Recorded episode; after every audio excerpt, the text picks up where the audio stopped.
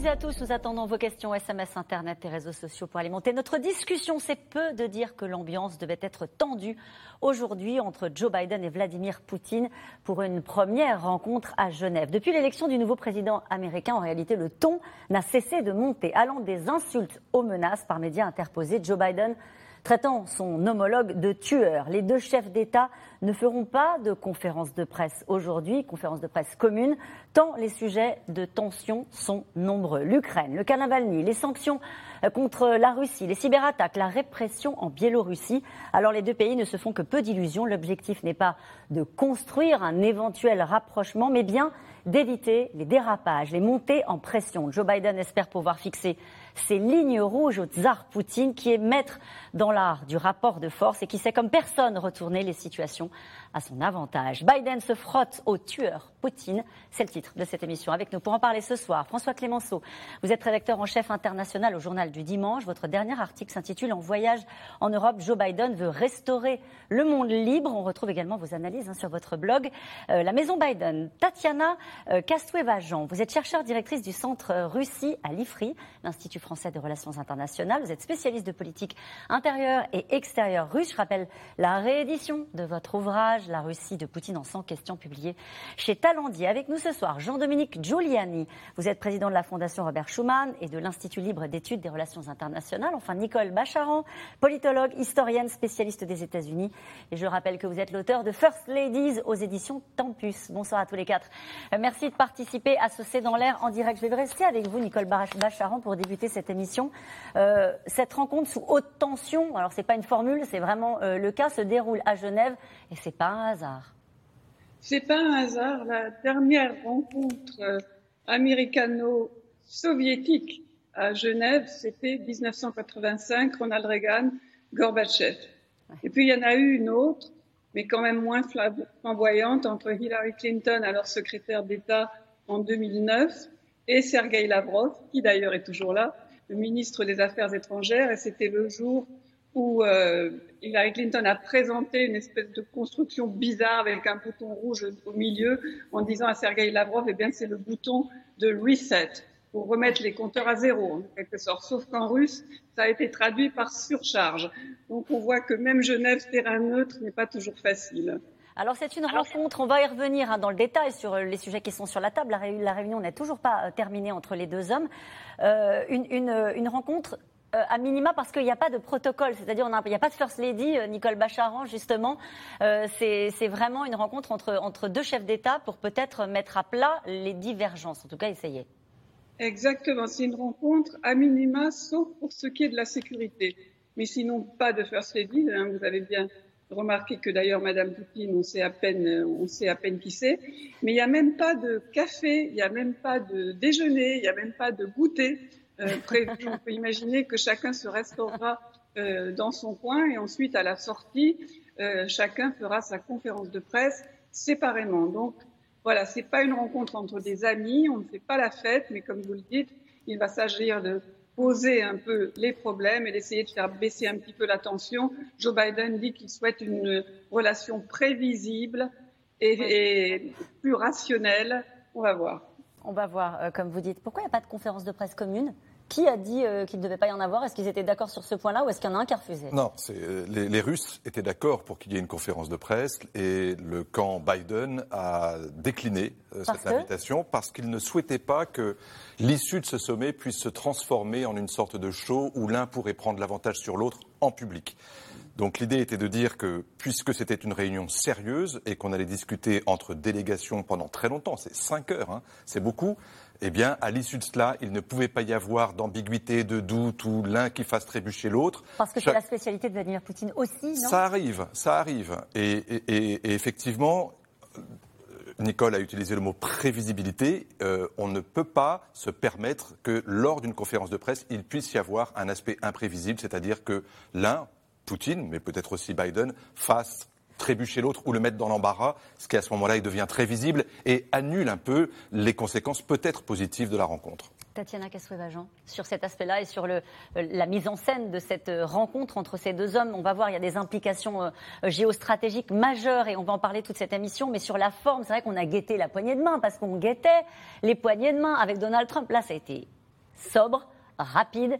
Et c'est vrai que cette réunion se passe dans le huis clos euh, avec euh, quelques. ils ne sont pas tout seuls, hein, ils ne sont pas tous les deux. Hein. Il y a Sergei Lavrov et son homologue américain qui sont au moins présents.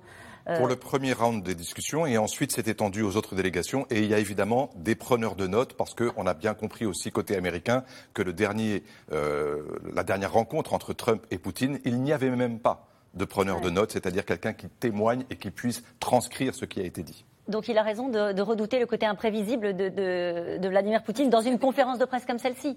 Déjà, le fait que ce sommet ait lieu, c'est déjà une réalisation en soi. Parce que juste avant, souvenez-nous, euh, Biden avait approuvé la phrase sur euh, Poutine euh, le tueur.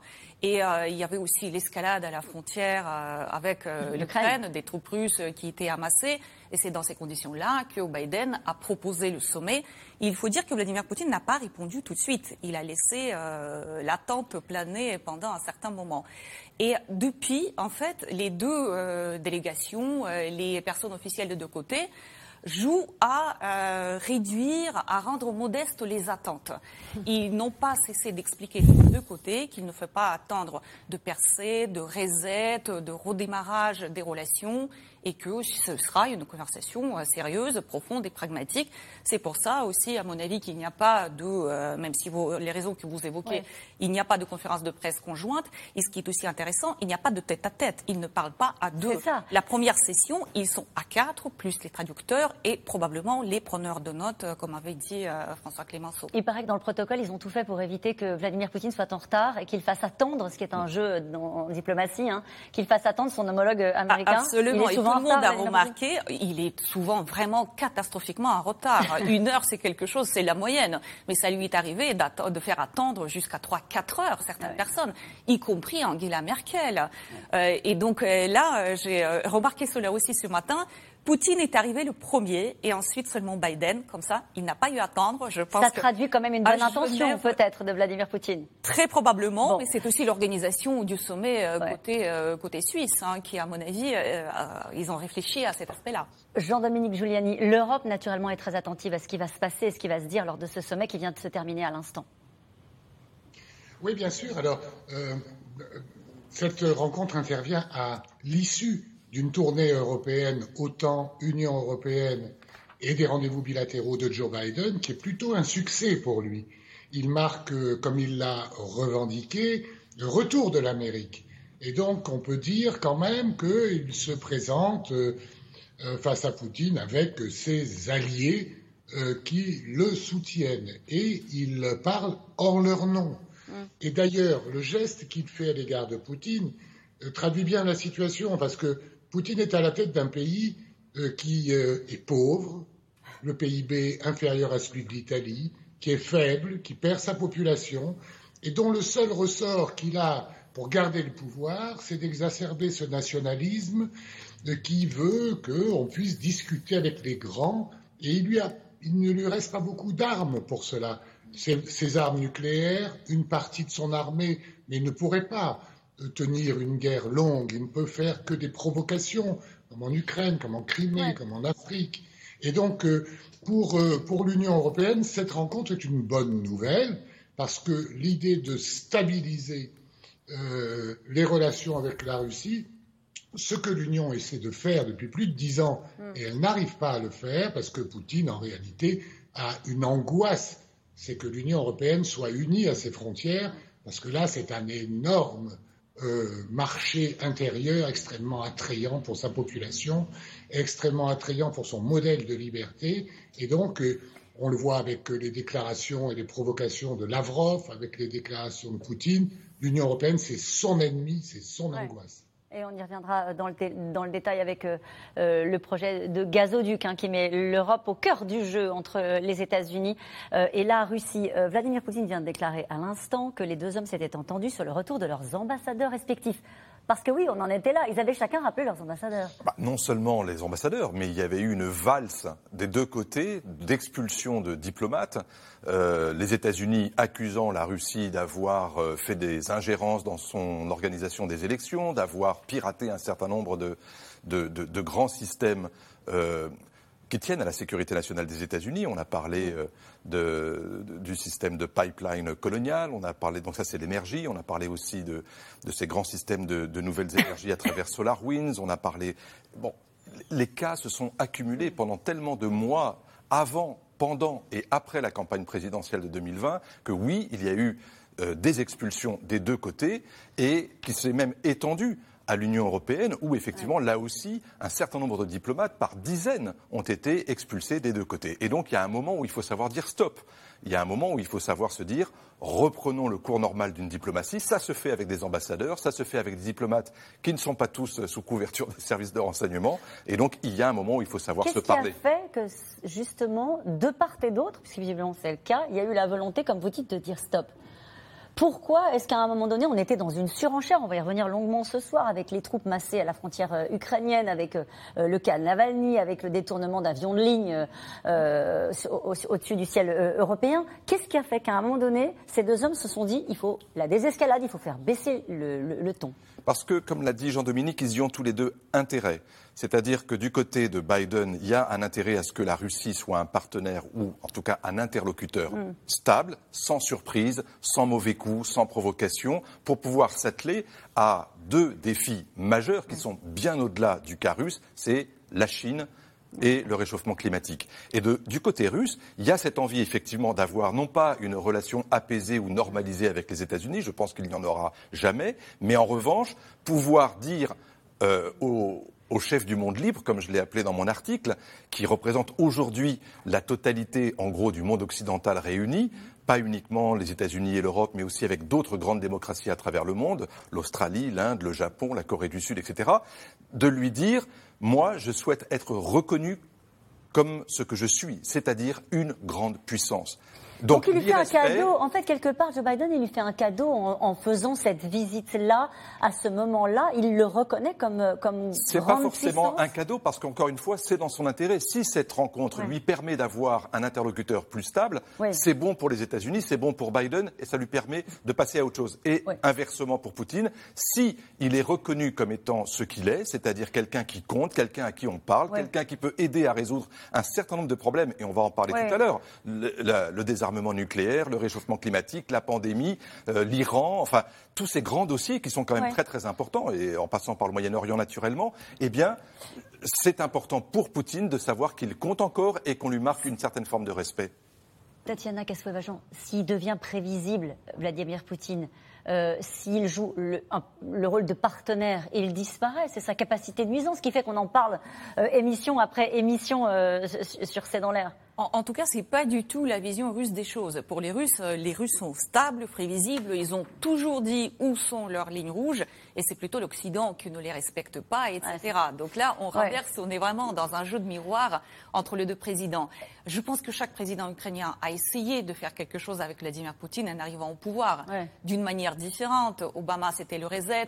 américain, vous voulez dire président américain. Le président américain. On va en parler. Bien sûr. On va en parler parce que c'est intéressant. Vous avez raison de s'arrêter un instant sur comment l'ont joué avec Poutine les précédents euh, euh, chefs de la Maison Blanche. En tout cas, ils se sont retrouvés dans un écrin en terrain neutre à Genève, une après-midi de discussion entre Joe Biden et Vladimir Poutine, sans illusion, mais avec un objectif, malgré tout, euh, fixer un cadre à leur relation pour éviter les coups de chaud. Dès son arrivée, le nouveau locataire de la Maison Blanche avait donné le ton en traitant son homologue de tueur, hein, on s'en souvient. autant dire que la température ne pouvait que baisser. Ambrine Bida et Michel Bouilly. Quelques sourires et une poignée de main ferme. Rencontre en terrain neutre entre Vladimir Poutine et Joe Biden à Genève. Une rencontre au sommet, scrutée par le monde entier. J'espère que la réunion sera productive. Je pense qu'il est toujours mieux de se rencontrer en tête à tête. Les deux chefs d'État passent plusieurs heures dans cette ville-là proche du lac Léman. 34 degrés à l'ombre, pour un tête-à-tête tout aussi brûlant.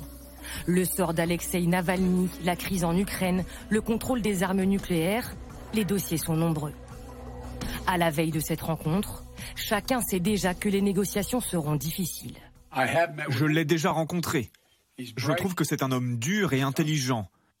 Je trouve qu'il est, comme on dit dans le sport, un adversaire digne. Le président Biden est radicalement différent de Donald Trump. C'est un vrai professionnel, lui. Il a passé quasiment toute sa vie d'adulte en politique. Vladimir Poutine peut se faire le même compliment. Presque 22 ans au pouvoir. Il a vu passer cinq chefs d'État américains. Clinton, Bush, Obama, Trump, qui affichait sa proximité avec le leader du Kremlin. Juillet 2018, lors d'une conférence de presse commune avec Vladimir Poutine, Donald Trump va même jusqu'à défendre son homologue russe accusé d'ingérence lors des dernières élections présidentielles américaines. Est-ce que vous dénoncez devant le monde entier et auprès du président Poutine ce qu'il s'est passé en 2016 Est-ce que vous lui dites de ne plus jamais faire ça? Monsieur Poutine à côté dit que ce n'est pas la Russie. Je vous le dis, je ne vois pas pourquoi ce serait eux. J'ai entièrement confiance en mes services de renseignement, mais le président Poutine a contesté avec force et puissance aujourd'hui. Changement de président et changement de ton. Pas question pour Joe Biden de céder même face à l'homme fort du Kremlin qu'il connaît déjà bien. En 2011, alors vice-président des États-Unis, il rencontre le Premier ministre Vladimir Poutine et ne mâche pas ses mots. Lors d'un échange, il lui aurait dit ⁇ Monsieur le Premier ministre, je regarde au fond de vos yeux et je ne crois pas que vous ayez une âme. Il m'a regardé, m'a souri et m'a répondu ⁇ Nous nous comprenons ⁇ Dix ans plus tard, à peine arrivé à la Maison Blanche, Joe Biden se montre toujours aussi offensif face à son homologue russe. Vous connaissez Vladimir Poutine, vous pensez que c'est un tueur Oui, je le pense. Quel prix doit-il payer Vous verrez bientôt le prix qu'il va payer. C'est celui qui le dit qu'il est. Nous voyons toujours en l'autre nos propres caractéristiques et nous pensons donc qu'il nous ressemble. Le jeu de ping-pong entre les deux dirigeants est de plus en plus féroce. Près de six mois d'échanges houleux. Avril dernier, Joe Biden hausse le ton et ordonne des sanctions contre le régime russe accusé de cyberattaque. J'ai dit au président Vladimir Poutine que nous allions bientôt réagir de manière mesurée et proportionnée car nous avons conclu qu'ils avaient interféré dans l'élection et que cette cyberattaque était totalement déplacée. Aujourd'hui, j'ai approuvé plusieurs mesures, dont l'expulsion de plusieurs responsables russes en conséquence de leurs actions. On nous a accusés de tous les maux. Interférence dans les élections, cyberattaque, etc. Et pas une seule fois on nous a montré la moindre preuve. C'était des accusations sans fondement. Je suis surpris d'ailleurs qu'on ne nous ait pas encore accusés d'avoir provoqué le mouvement Black Lives Matter. Ça aurait été une bonne attaque contre la Russie, mais on n'est pas responsable de ça non plus. La rencontre d'aujourd'hui va-t-elle apaiser leurs relations? En tout cas, les deux chefs d'État ne donneront pas de conférence de presse commune à la fin de leur rencontre. Et cette question qui nous est posée ce soir, Biden, enfin quelqu'un capable de tenir tête à Poutine, euh, Nicole Bacharan? Oui, certainement. Euh, je pense que la citation que vous avez donnée, euh, je pense qu'il n'a pas d'âme. Et Poutine lui répondant, on se comprend. Et je, ça, ça, donne le ton. Je pense même que le fait que Biden ait traité Vladimir Poutine de tueur, ça n'est certes pas diplomatique, mais à mon sens, ça ne gêne pas Vladimir Poutine. C'est même, je pense que même que ça le satisfait. C'est quelqu'un quand même qui cherche à faire peur et dont les assassinats politiques, qui remontent ou non directement jusqu'au Kremlin, ne sont pas discrets. Ils sont faits justement euh, pour faire peur. Et c'est vrai qu'on a eu toutes sortes d'épisodes entre le président américain et Vladimir Poutine, qui est là depuis presque 22 ans, qui compte se représenter en 2024, en 2030. Je me souviens particulièrement d'une photo euh, qui date de septembre 2016, où Obama domine Poutine de toute sa taille et je peux vous assurer qu'il se regarde dans les yeux et que l'atmosphère n'est pas aimable. Et Obama lui a dit, je sais ce que vous êtes en train de faire. Il s'agissait évidemment des interférences russes dans la, euh, campagne électorale de, de 2016. Et ce qu'on a vu par ailleurs, cette conférence de Donald Trump aux côtés de Vladimir Poutine, donnant raison à Poutine contre les services de renseignement américains sur ses interférences dans les élections, ça a été un effondrement aux États-Unis, que ce soit dans les services de renseignement, dans tout l'appareil d'État, que le président se range aux côtés de Vladimir Poutine. C'était, j'ai du mal à exprimer même à quel point ça a été choquant et perturbant. Et en ce qui concerne notamment toutes ces cyberattaques, En réalité, pendant les quatre ans de Donald Trump, les États-Unis ont perdu du temps. Donc, probablement, Joe Biden, en tout cas, ne s'en laissera pas compter. Ça ne veut pas dire que les choses seront faciles. Vous parlez de la cybersécurité. À l'instant, une déclaration de Vladimir Poutine qui explique que les deux hommes se sont entendus sur un dialogue en matière de cybersécurité. On va y revenir, mais je voudrais qu'on boucle la boucle, euh, François Clémenceau, sur les anciens présidents américains vis-à-vis de Vladimir Poutine. Il y en a qui avaient cru que c'était possible de renverser un peu la table et de construire une relation avec euh, Vladimir Poutine. C'est euh, George Bush qui avait dit qu'il avait vu l'âme de Poutine, lui. Oui, enfin, c'était pas la situation exacte, mais c'est vrai que Bush a cru qu'il y avait effectivement une possibilité de normalisation et elle a malheureusement échoué. Euh, Obama, à son tour, a cru qu'il était possible effectivement de faire redémarrer la, la relation bilatérale sur un, sur un nouveau plan avec peut-être davantage de confiance. Et c'est vrai que tous ceux qui ont travaillé, mais c'était le cas d'Obama, c'est surtout le cas de Biden, qui a passé des dizaines d'années à la Commission des Affaires étrangères du Sénat, où, on sait, où ils sont, sont, tous les deux occupés des questions de désarmement. Et quand vous vous traitez de la question du désarmement, vous êtes vraiment dans le dur. Combien de missiles, combien d'ogives, combien d'inspections dans les bases, etc. Et là, vous vous rendez compte que vous pouvez coopérer. Et quand mm. vous avez cette relation-là, vous vous dites, si on peut coopérer sur le désarmement, on peut peut-être coopérer sur d'autres terrains et arriver finalement à avoir une relation probablement pas de confiance, mais en tout cas stable. La stabilité, c'est ce que recherchent évidemment les États-Unis. Et donc, euh, ces tentatives ont échoué. Et euh, l'expression la, plus spectaculaire de cet échec, c'est évidemment 2014 euh, avec l'annexion de la Crimée. Et donc les conséquences ont été tirées très rapidement, euh, à la fois par, mais même par l'administration Trump, parce qu'il ne faut pas se fier à ce que dit Trump. Son administration, le département d'État, le Pentagone, la CIA ont tiré les conclusions de ce qui s'était passé, à savoir des sanctions, une relation beaucoup plus dure, beaucoup plus ferme, avec une sorte d'espacement des, des, des rencontres, avec une coopération amoindrie, avec des ambassadeurs vraiment euh, surveillés de très très près. Et là, aujourd'hui, Biden, on voit bien que encore une fois, il n'essaye pas de faire des cadeaux. Il essaye. Ça n'est pas non plus une main tendue. C'est juste une possibilité hmm. offerte d'avoir une relation professionnelle. C'est-à-dire où on se parle entre professionnels de la diplomatie, des services, des militaires, pour faire en sorte que la relation, effectivement, ne soit pas positive, mais soit stable. Mais je voudrais, Tatiana je ne vois pas l'intérêt de Vladimir Poutine de tomber dans ce type de relation stable, prévisible sur un sujet, en tout cas sur la stabilité stratégique et sur les armements, je pense que la Russie a tout mmh. intérêt de le faire. Il y a déjà l'historique soviétique, et puis c'est peut-être aujourd'hui l'un des rares points où la Russie est au même niveau que les États-Unis. Sur la question du désarmement tout à fait, sur, sur les questions nucléaires, tout simplement, parce que les deux pays partagent plus de 90% de l'arsenal nucléaire et euh, mondial. Hein. Et euh, donc les deux, euh, ils parlent d'égal égal sur ce point-là. C'est pas sur les questions de technologie, de l'économie, de la démographie ou les questions politiques qu'ils sont, qu'ils puissent avoir ce type de conversation. Là, vraiment, c'est une conversation où les deux peuvent se positionner comme des puissances responsables qui déclenchent des processus qui peuvent aussi profiter à tout le monde. Sur les cyberattaques? Et euh, Par exemple, est-ce qu'ils peuvent attendre quelque chose des Américains, de Vladimir Poutine, sur la question des cyberattaques? Même si, bah, encore une fois, je rappelle cette déclaration, en gros, nous sommes entendus sur un dialogue en matière de cybersécurité. Il faut voir les détails sur quoi ils se sont entendus vraiment, parce que qui dit cyber, euh, il y a plusieurs activités dedans. Les activités de rançonnage, euh, les activités d'espionnage, les activités de déstabilisation sur quoi ils se sont entendus exactement, ça c'est extrêmement important. Je pense que sur certains sujets, ils vont pouvoir discuter. Sur d'autres sujets, comme les ingérences, et réciproques, parce que Vladimir Poutine estime aussi que les États-Unis s'ingèrent et font aussi des choses pour déstabiliser la Russie. Donc il a quand même aussi des choses à craindre de ce, de ce côté-là. Et je pense qu'il est aussi intéressé à ce dialogue-là, à des règles un peu plus transparentes, un peu plus claires en la matière, et en tout cas de prévenir les gros coups aussi pour son pays. Jean-Dominique Giuliani, l'Europe a intérêt à ce qu'il trouve un terrain d'entente sur des sujets aussi stratégiques que cybersécurité. On a parlé de la question du climat, la question du désarmement, qui sont des points où il peut y avoir des points de, convergence.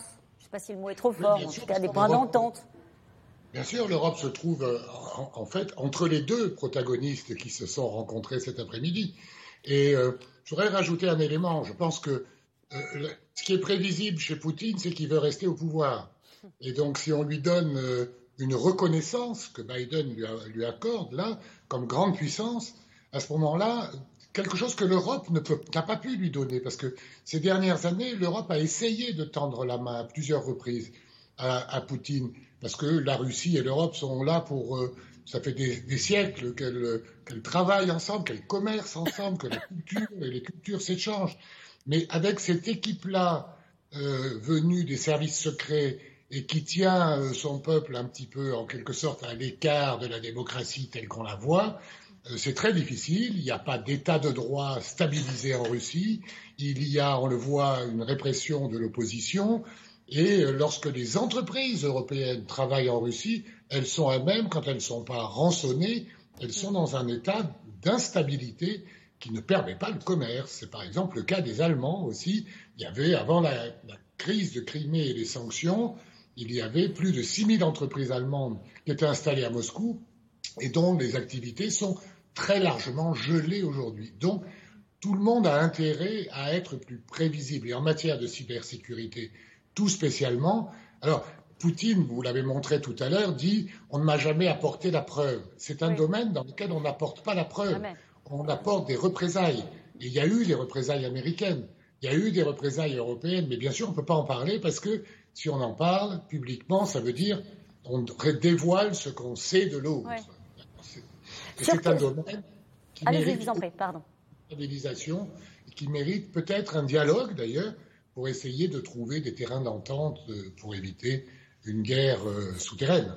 Dans ce genre de, de, réunion, François Clémenceau, vous en avez suivi de nombreuses depuis le temps, euh, on deal, on se parle clair, on se parle franchement, tout est négocié à l'avance. Est-ce qu'il peut y avoir des surprises dans ce genre de rencontre? Là, les premières déclarations qui viennent de tomber, font état de quelque chose de très lisse, de très polissé, tout le monde est content, le climat, la réunion s'est bien passée, etc. Est-ce qu'il peut y avoir des mauvaises surprises? Ça peut naturellement arriver. Euh, tout est préparé effectivement à l'avance euh, pour faire en sorte que l'entretien soit vraiment programmé en fonction des têtes de chapitre qu'on a décidé de traiter ensemble.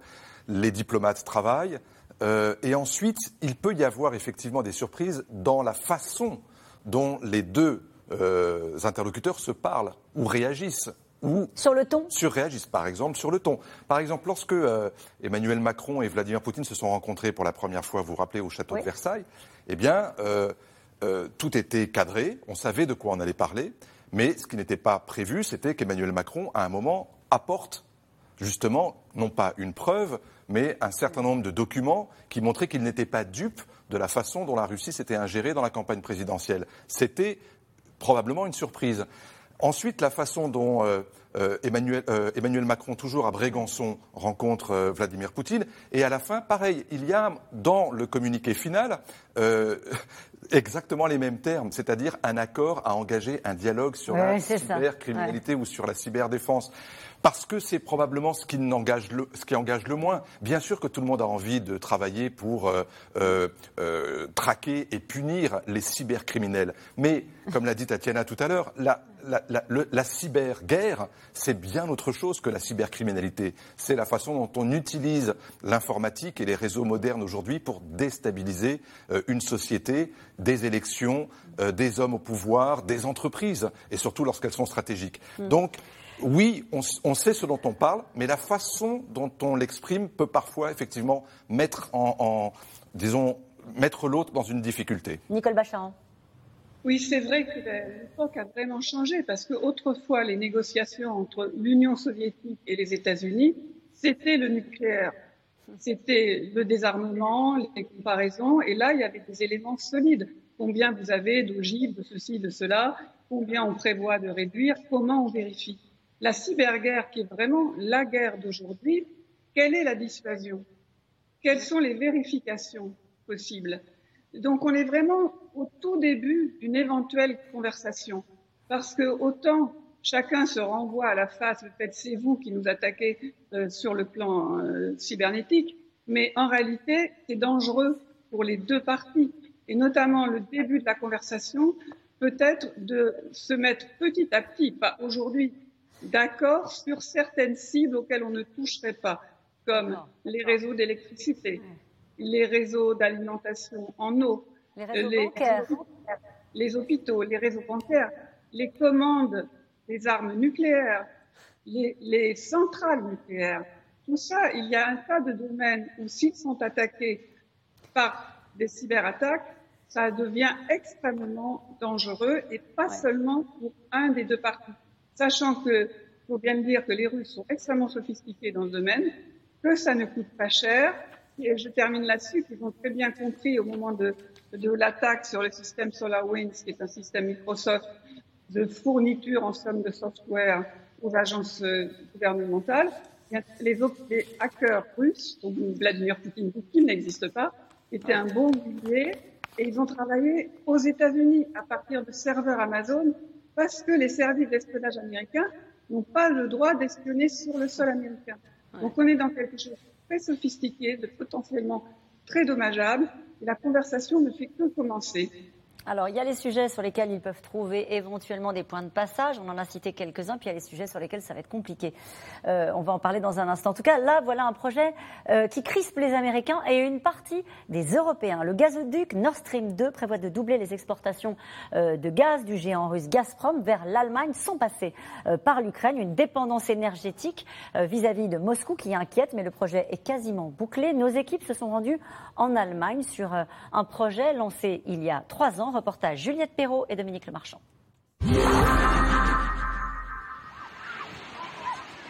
Dans la petite station balnéaire de Lubmin, au bord de la Baltique, inutile de chercher monsieur le maire dans sa mairie. Lorsqu'il n'exerce pas son métier d'avocat, Axel Vogt passe ses journées ici. Un œil rivé vers le large, l'autre vers le port et la station d'arrivée du gazoduc Nord Stream 2. C'est mon petit bébé, en tant que maire, mais aussi en tant que membre de la direction du port. Au bout de la lorgnette, le point d'arrivée des 1200 km de pipeline reliant la Russie à l'Allemagne et qui devrait permettre d'acheminer chaque année 55 milliards de mètres cubes de gaz vers l'Europe. Un projet à 10 milliards d'euros lancé il y a trois ans, aujourd'hui quasiment achevé. Ne reste que 100 km de tuyaux à poser.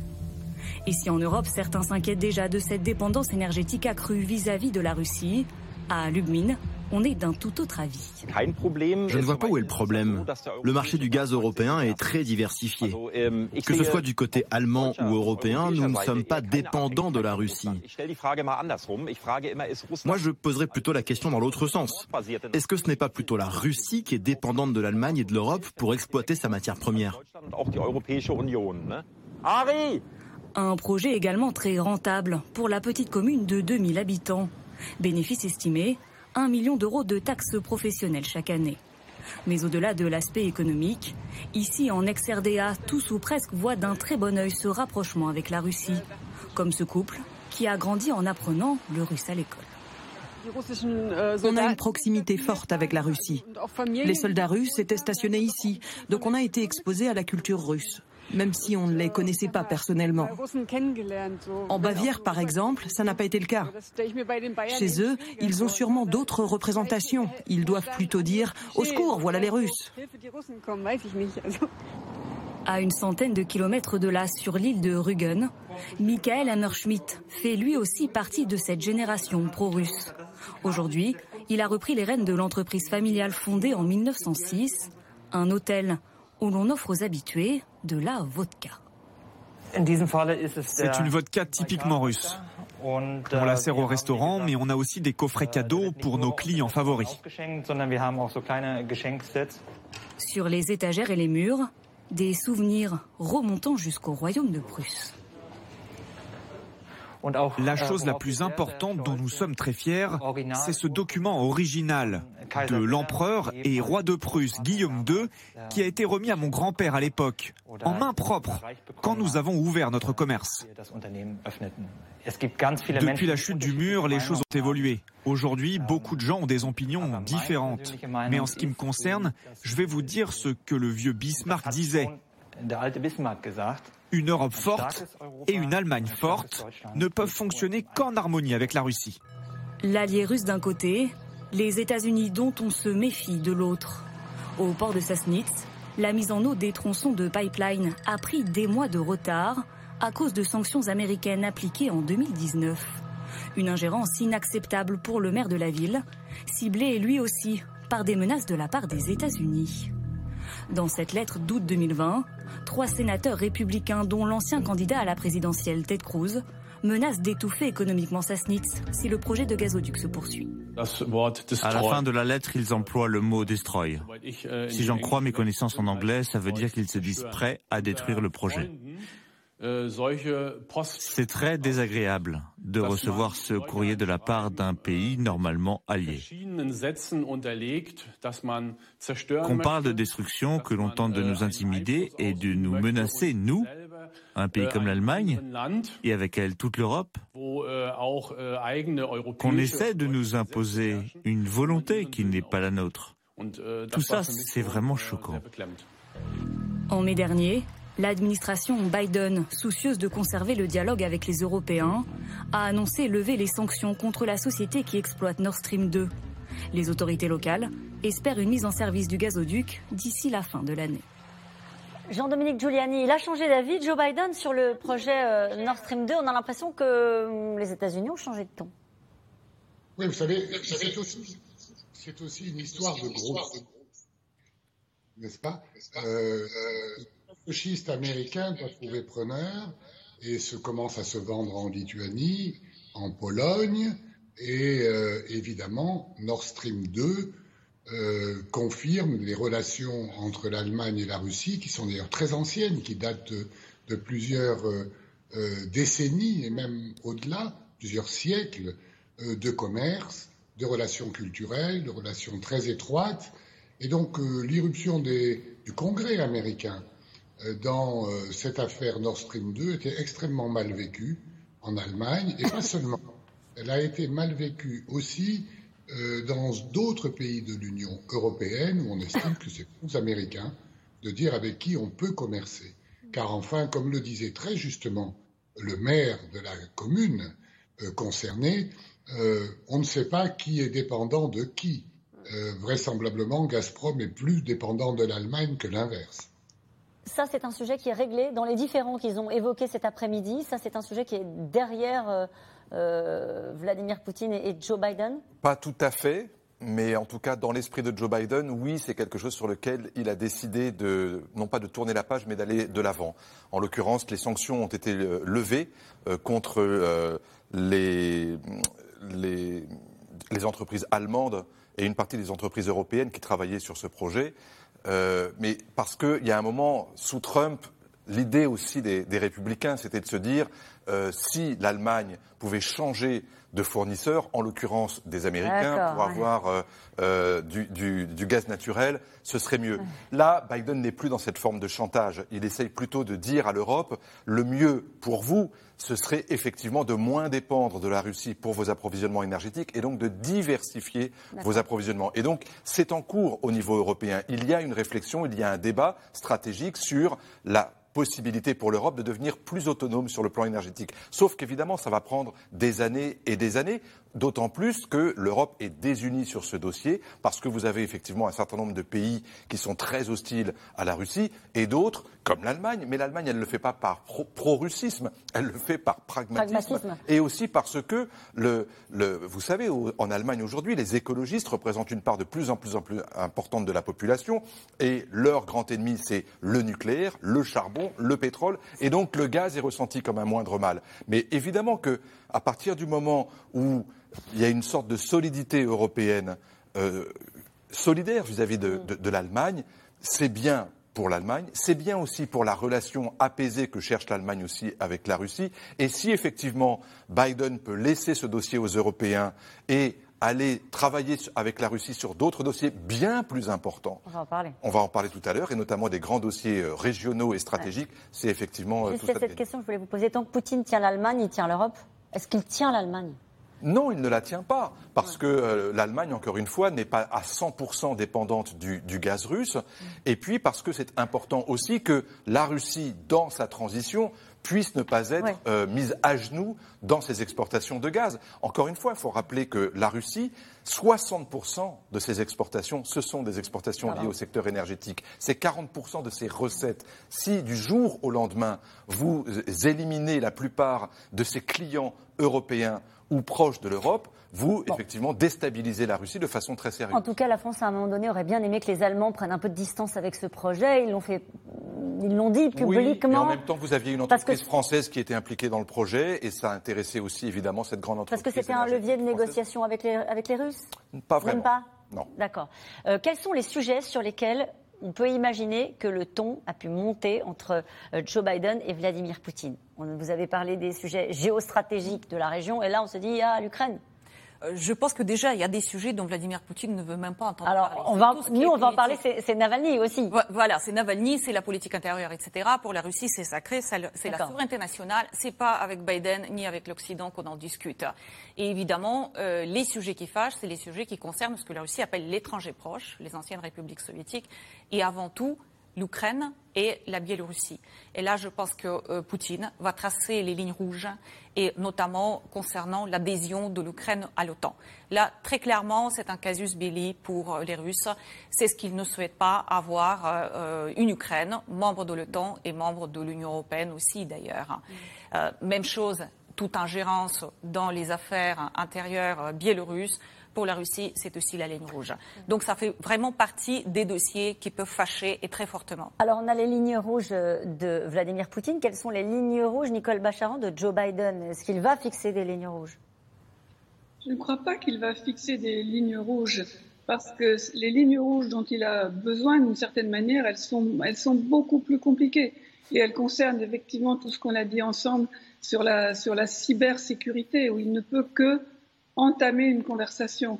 Maintenant, au-delà de cela, il peut repérer, il y a des terrains où les intérêts communs peuvent se dégager. Je pense notamment à la question de l'Iran, puisque Vladimir Poutine, euh, pardon, puisque Joe Biden veut réactiver d'une façon ou d'une autre l'accord nucléaire avec l'Iran et si possible que ce soit sur la base d'un meilleur accord, là, l'Iran, euh, la Russie à, l'évidence un rôle, un rôle important à jouer. Mais c'est vrai que sur les dossiers que Tatiana mentionnait, là, les, les, Russes ont des lignes rouges extrêmement fermes. Joe Biden, ses lignes rouges à lui, elles sont effondrées d'une certaine manière. Je pense à, la Crimée, à la Géorgie et, et, à la guerre à la frontière ukrainienne qui continue. Alors c'est vrai que les, les Russes ont reculé un peu à la frontière ukrainienne, il y a moins de monde, mais on voit à l'évidence que Joe Biden est challenger en quelque sorte. Il essaye de remonter le courant de la rivière dans, ce domaine. De, Vladimir Poutine est chez lui, il a l'initiative et Joe Biden cherche à s'y opposer. C'est pas ce qui le met en position malheureusement d'édicter des lignes rouges pas de ligne rouge, François Clémenceau. Vous êtes d'accord avec ça? Il ne peut pas, le président des États-Unis, fixer des lignes rouges à Vladimir Poutine? Alors, ce qui est embêtant, c'est qu'il l'a dit. Ben oui. Il a dit qu'il les fixerait. Et euh, alors après, c'est peut-être pas forcément non plus dans, à prendre au pied de la lettre, comme Obama avait tracé des lignes rouges sur la Syrie, rappelez-vous, en 2013. Mais ça peut être effectivement de dire que euh, à chaque fois que la Russie euh, interviendra ou violera le droit international, les États-Unis seront là pour à la fois le condamner et peut-être pour riposter euh, d'une certaine façon. Et la même chose en ce qui concerne les droits de l'homme, c'est-à-dire que dès le départ, Joe Biden l'a dit, il parlera, il il, fera en sorte que le message de l'Amérique soit entendu sur la plupart des grands sujets qui concernent précisément les droits d'homme. Il le fait parce qu'il est démocrate, naturellement, mais il le fait aussi parce qu'il voudrait, vous le savez, constituer une sorte de ligue des démocraties dans le monde qui prenne davantage position sur les grands sujets que sont eh bien, les atteintes aux, droits de l'homme, de la femme, euh, des enfants, etc. Et donc, à chaque fois que la Russie euh, prendra des, des, mesures qui seront hostiles à cela, et le pluralisme politique en fait partie. L'interdiction d'avoir des candidats qui se présentent à une élection sous prétexte qu'ils font partie d'organisations entre guillemets extrémistes, comme c'est le cas de Navalny, paraît, de ce point de vue-là, pour Biden, une violation des droits humains. On va en parler euh, précisément dans un instant euh, du cas euh, d'Alexei Navalny, mais cette déclaration à l'instant de Vladimir Poutine qui dit qu'un compromis est possible en vue d'échanges de prisonniers. De quoi parle-t-on? Tatina Cassovajon euh, des, des, prisonniers. Euh... Oui, il y en a. Il y en a. Euh, il y a, il y a, deux prisonniers américains en Russie. L'un est un, ancien US Marine qui est impliqué dans une activité d'espionnage et l'autre a été pris dans une affaire de trafic. Et vous avez surtout deux prisonniers russes qui comptent euh, pour la Russie aux États-Unis, dont l'un est le fameux Victor Bout, qui est un marchand d'armes qui s'est fait connaître. Il y a eu un film d'ailleurs euh, sur lui et qui, a, et qui est aux États-Unis en prison depuis plusieurs dizaines d'années. Et effectivement, échanger des prisonniers qui ont purgé une bonne partie de leur peine euh, pour des délits de droit commun ou euh, euh, assimilés, oui, c'est possible effectivement dans un geste d'apaisement de pouvoir faire ces échanges. Puisqu'on en est aux lignes rouges, Jean-Dominique Giuliani, très rapidement, il y a des lignes rouges par, désignées par l'Union européenne vis-à-vis de, Vladimir Poutine? Ou est-ce qu'on n'utilise pas déjà ce langage-là vis-à-vis de la Russie Parce que c'est compliqué de fixer des lignes rouges à 27. Oui, bien sûr, mais il y a des sanctions de manière très importante. Et il y a euh, une posture assez ferme de l'Union européenne qui gêne beaucoup euh, Vladimir Poutine. En réalité, comme je le disais tout à l'heure, sa véritable angoisse, c'est d'avoir à ses frontières cet ensemble prospère, pacifique, très attrayant pour euh, la classe moyenne russe. Je rappelle qu'avant la crise avec l'Ukraine et les sanctions, 40% des visas Schengen accordés pour entrer dans l'Union européenne étaient accordés à des Russes. Donc la classe moyenne russe, elle venait voir comment on vivait en Europe. Il n'a aucune euh, comparaison avec euh, l'état de la Russie, où Tatiana pourrait vous le dire, quand même les objectifs de politique intérieure, le niveau de vie est un problème récurrent, notamment pour les jeunes générations.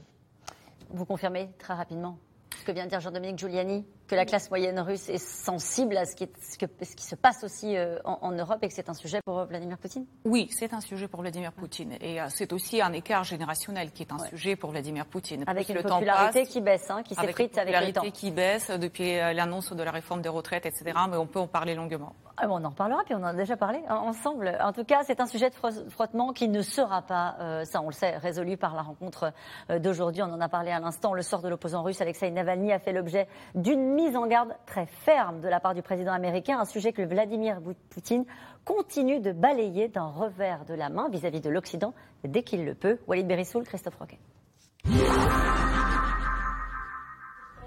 C'est l'autre objet du bras de fer entre le camp occidental et Vladimir Poutine. Le sort de son principal opposant, Alexei Navalny. Lundi dernier, Joe Biden a clairement mis en garde son homologue russe contre tout ce qui pourrait arriver à l'activiste emprisonné. La mort de Navalny serait une tragédie. Et cela n'aurait pas d'autre effet que de dégrader sa relation avec le reste du monde et avec moi.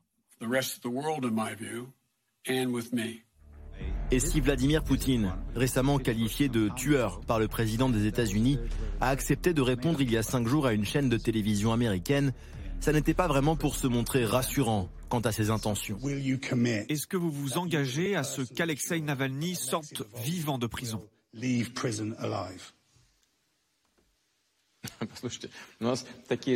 ça n'est pas au président russe de décider, mais à la justice de ce pays. En ce qui concerne la santé des individus emprisonnés, c'est la responsabilité de l'administration pénitentiaire. Depuis le 28 février dernier, Alexei Navalny est emprisonné à une centaine de kilomètres de Moscou, dans la colonie pénitentiaire dite IK2, à Pokrov, réputée pour être l'une des plus dures du pays. Et pourtant, l'opposant est loin d'être réduit au silence.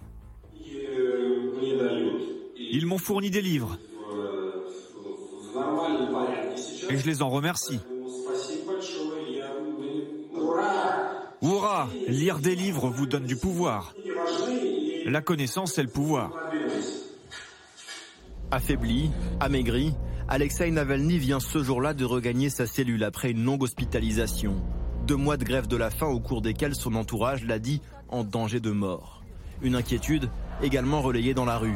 Sous les fenêtres du Kremlin et dans plusieurs grandes villes de Russie, des milliers de manifestants réclament la libération de l'opposant et défient Vladimir Poutine. Dans notre pays, les choses empirent chaque jour.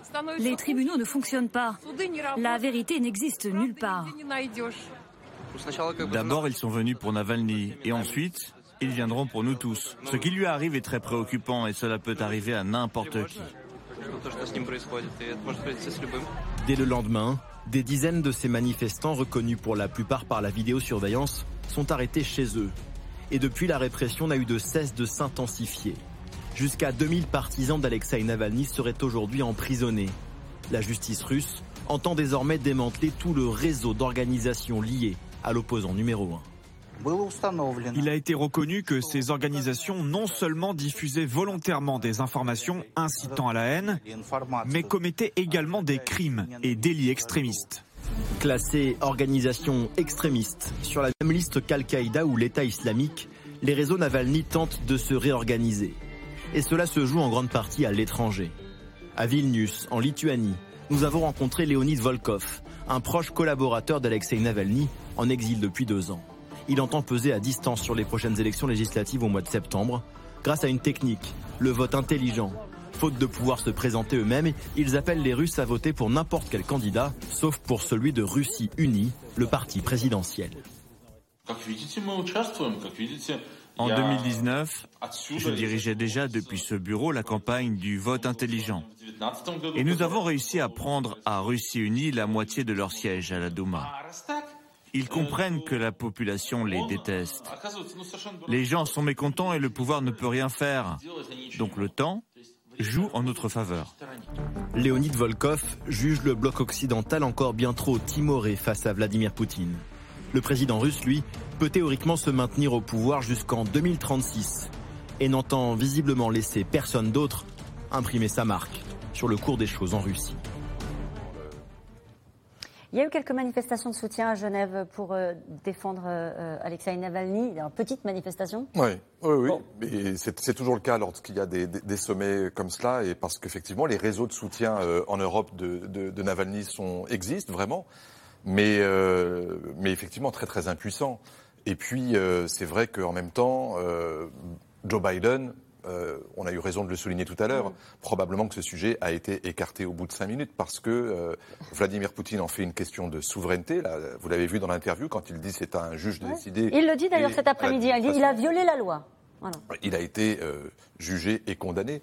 Donc c'est compliqué. En revanche, il y a toujours cette possibilité, effectivement, pour les Américains, en fonction d'ailleurs de l'état de santé de Navalny, de dire prenons des sanctions supplémentaires. Certaines ont déjà été adoptées, votées. Elles visent principalement des dirigeants des organes de sécurité et euh, des membres de l'appareil judiciaire russe, euh, y compris des gens dans l'entourage de Vladimir Poutine. Est-ce que ces sanctions sont efficaces? On n'en sait trop rien. Mais c'est très difficile, en tout cas, de laisser passer les choses et, de faire comme si on les ignorait ou comme si le sort même physique de Navalny euh, était devenu une sorte de variable. Il se montre sensible au sort euh, et au destin et à la suite euh, du, sort d'Alexei Navalny en prison, ce qui déjà le protège d'une certaine manière. Oui, parce que c'est vrai que Navalny aujourd'hui, c'est pas exagéré de le dire, c'est un peu le nouveau Solzhenitsyn ou le nouveau Sakharov du 21e siècle, et donc c'est le prisonnier aujourd'hui le plus connu dans les geôles dans les geôles russes. Et donc oui, l'intérêt des Occidentaux, c'est de prononcer son nom le plus souvent possible pour qu'il ne soit pas oublié. Tatiana Kassovajan, on a des nouvelles de Navalny? Sa femme et sa fille ont eu des nouvelles? Voilà, elles sont allées le voir, euh, mais euh, d'une manière extrêmement brève. Euh, on l'a vu apparaître pendant les, les, procès, mais à distance, par visio, extrêmement amaigri. Mais on a aussi ces posts sur Instagram de temps en temps qui sont courts, mais qui montrent un état d'esprit, en fait, toujours combatif. combatif. Absolument. Et nous revenons maintenant à vos questions.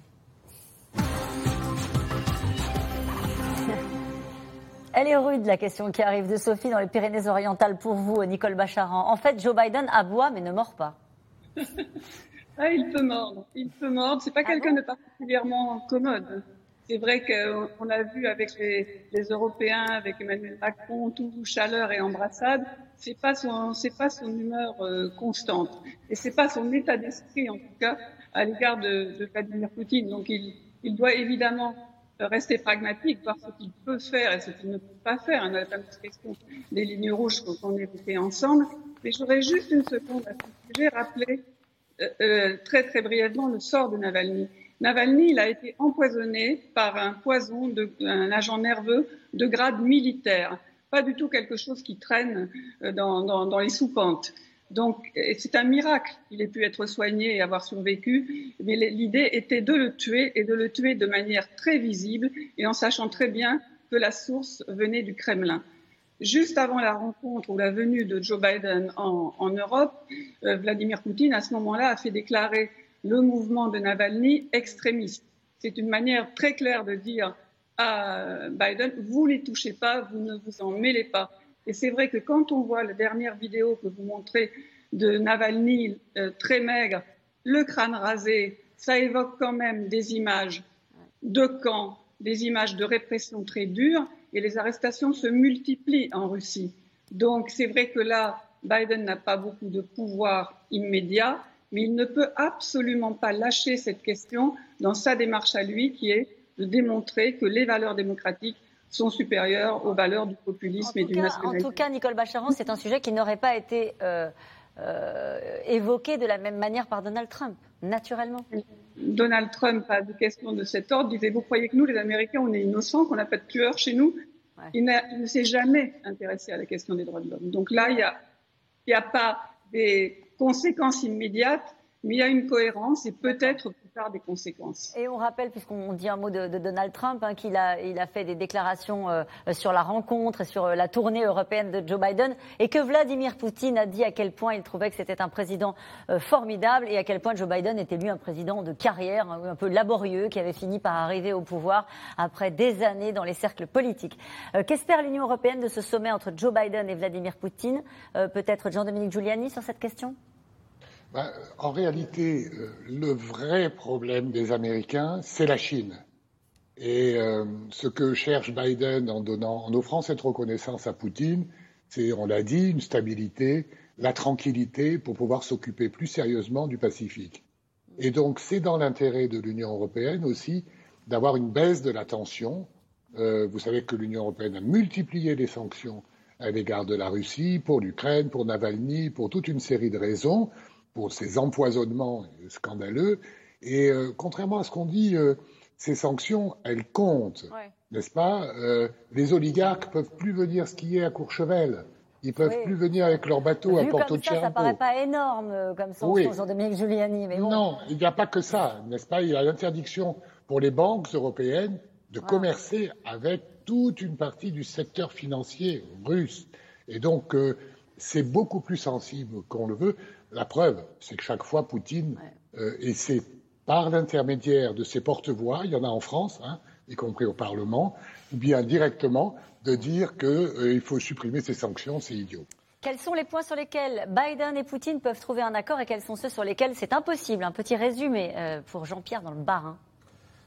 Les points d'accord, ou en tout cas les points sur lesquels ils peuvent se mettre d'accord pour dialoguer, échanger et coopérer. Le premier, c'est évidemment l'Iran le dossier du nucléaire iranien, puisque les États-Unis sont sur le point de revenir dans l'accord et ils ont besoin de la Russie pour être un partenaire qui puisse calmer le jeu avec l'Iran et continuer à traiter euh, une partie de l'uranium enrichi en Iran, euh, en Russie. Euh, le deuxième dossier, c'est évidemment le réchauffement climatique, mais là c'est beaucoup plus difficile parce que la Russie est à la traîne euh, dans la liste des pays qui ont à, mener des efforts importants dans la lutte contre le réchauffement. Un troisième dossier, c'est évidemment, alors là pour le coup c'est un sujet de dialogue, mais pas forcément de coopération constructive, c'est l'attitude de la Russie au Proche et au Moyen-Orient et en Afrique. Alors évidemment, les États-Unis ne sont pas hyper impliqués sur le continent. Alors pas tellement euh, au Sahel, mais surtout, vous l'avez vu, euh, en Centrafrique, où aujourd'hui quasiment le président euh, centrafricain dispose d'une garde prétorienne qui est la milice Wagner, qui est une milice russe. Euh, et, et, surtout avec des capacités de déstabilisation des opinions publiques. Alors là, pour le coup, oui, euh, au Sahel. Et puis avec des projets surtout de continuer à étendre son influence à travers le continent, non pas pour chasser les Occidentaux, mais pour avoir une réelle influence et un poids qui compte. Et puis, il y a un dernier dossier, et on l'a évoqué tout à l'heure, c'est évidemment la Chine. Parce que quand on dit la Chine, c'est la priorité des Américains, c'est une évidence, mais c'est aussi une priorité pour la Russie. C'est-à-dire que la Russie veut pouvoir continuer à compter sur un partenaires fiables. On le voit au Conseil de sécurité, ils votent ensemble. Ils ont essayé de contourner les sanctions occidentales en améliorant leur coopération mm. économique, notamment dans le secteur énergétique. Et donc c'est très important pour la Russie de garder avec la Chine un partenaire qui soit de confiance. C'est très important aussi pour les États-Unis de ne pas voir se créer un attelage euh, Chine-Russie qui fonctionnerait de concert sur tous euh, les dossiers. C'est ce qu'on dit, c'est ce que Biden voudrait une sorte de stabilisation avec la Russie pour pouvoir se concentrer euh, avec, avec la Chine. C'est deux dossiers qui sont liés, en effet, mais ce n'est pas une alliance. Pour la Russie, pour la Chine, c'est jamais l'un contre l'autre, mais pas toujours ensemble. C'est une relation qui a toute une dynamique en soi et qui est assez complexe. Hein. Mm tout, n'est pas rose là-dedans. Euh, Biden a-t-il des preuves que les cyberattaques dont les États-Unis sont victimes proviennent de la Russie Nicole Bacharan? Ah, Écoutez, pendant l'élection de 2016, il y avait 100% euh, des agences euh, d'espionnage de renseignement américains qui avaient ces preuves et qui les ont fournies au vice-président Joe Biden et au, au président Obama à l'époque. Il y a aussi une manière d'agir qui laisse des signatures, même si elles ne sont pas euh, toujours simples. Oui, à l'évidence, Joe Biden a des preuves. Euh, Vladimir Poutine sait que ces preuves euh, existent, mais évidemment, tout son jeu est de le nier et de traiter cela par le mépris parce que ce ne sont pas des preuves, vous l'aviez dit au début, qu'on peut montrer facilement sur la place publique. Ce pas des missiles à Cuba avec photo aérienne en 1962.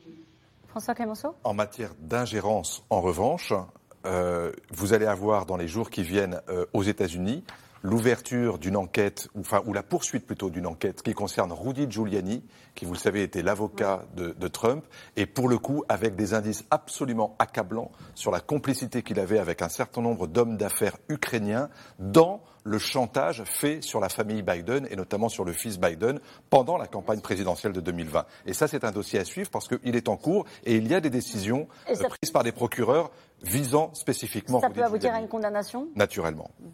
Poutine était le champion du monde de la mauvaise foi, étant le champion du monde de la mauvaise foi, euh, peut-il sortir, que peut-il sortir pardon, de positif de cette rencontre? Le positif, euh, comme on avait dit au début, euh, sur le début de la négociation sur Arms Control, la préparation de la suite pour New Start. Peut-être faire baisser un peu la pression. Ils ont peut-être réussi cela. Un petit peu plus de prévisibilité, peut-être, un petit peu plus de conflictualité, le retour au fonctionnement normal des appareils diplomatiques. ça, c'est quand même très important parce que, comme on a dit au début, il n'y a pas les ambassadeurs dans chacun des. Chaque pays a rappelé ses ambassadeurs. Absolument. Donc, si déjà toute cette machine est relancée euh, c'est déjà un point positif. C'est pas pour rien qu'ils se sont rencontrés. Pourquoi le monde entier a-t-il si peur euh, de Poutine? En quoi représente-t-il une menace? François Clémenceau. Tout à l'heure, euh, je crois que c'est Jean-Dominique Giuliani qui disait c'est une puissance moyenne, une puissance régionale, avait dit à l'époque, on s'en souvient, Barack Obama. mais visiblement, il fait encore le jeu, Vladimir Poutine. Parce que depuis 20 ans, il a montré que par rapport à ses prédécesseurs, et notamment Boris Yeltsin, il incarnait une sorte de retour de la puissance russe qui, ne, qui refuse, si vous voulez, de céder à ce que eux appellent les dictates de l'Occident, c'est-à-dire vous n'avez pas à nous imposer notre façon d'avoir une démocratie chez nous, vous n'avez pas à nous imposer de nous réunir avec vous dans une sorte de grand club qui serait évidemment pas l'Union européenne en tant que telle, mais une sorte de, de club occidental. Nous ne sommes pas partie de la même famille. Ils s'en revendiquent malgré tout parce que, et c'était là précisément intéressant pour Trump de considérer que Poutine faisait partie de la famille mm. occidentale, parce que euh, euh, c'est notamment le christianisme qui les unissait face aux islamistes et aux Chinois. Mais Poutine veut exister comme étant non pas, euh, j'allais dire, l'ennemi de tous, mais comme étant quelqu'un qui a un pouvoir, un le maître du jeu, un pouvoir de nuisance, un pouvoir de pouvoir aller se présenter au monde en disant comptez avec moi. Il va falloir parler avec moi. Euh, Biden ne fait-il pas pression sur Poutine pour impressionner la Chine, euh, Jean-Dominique Giuliani? Oui, peut-être. En tout cas, pour l'Union, pour l'Union européenne, les relations avec euh, ah, bah alors c'est. je, suis désolée, on va pas entendre la fin de la phrase avant la fin de l'émission, mais une dernière question est-ce le retour de la guerre froide? Non, c'est pas le retour de la guerre froide. C'est euh, la, poursuite d'une euh, relation de tension qui continue et qu'on essaye de faire diminuer. C'est pas la même chose. Merci à vous tous. C'est la fin de cette émission qui sera rediffusée ce soir à 23h35. Et puis si vous ratez C'est dans l'air en direct, c'est pas grave. Vous pouvez aller télécharger C'est dans l'air en podcast. C'est gratuit sur toutes les plateformes. Tout de suite, c'est à vous. Belle soirée.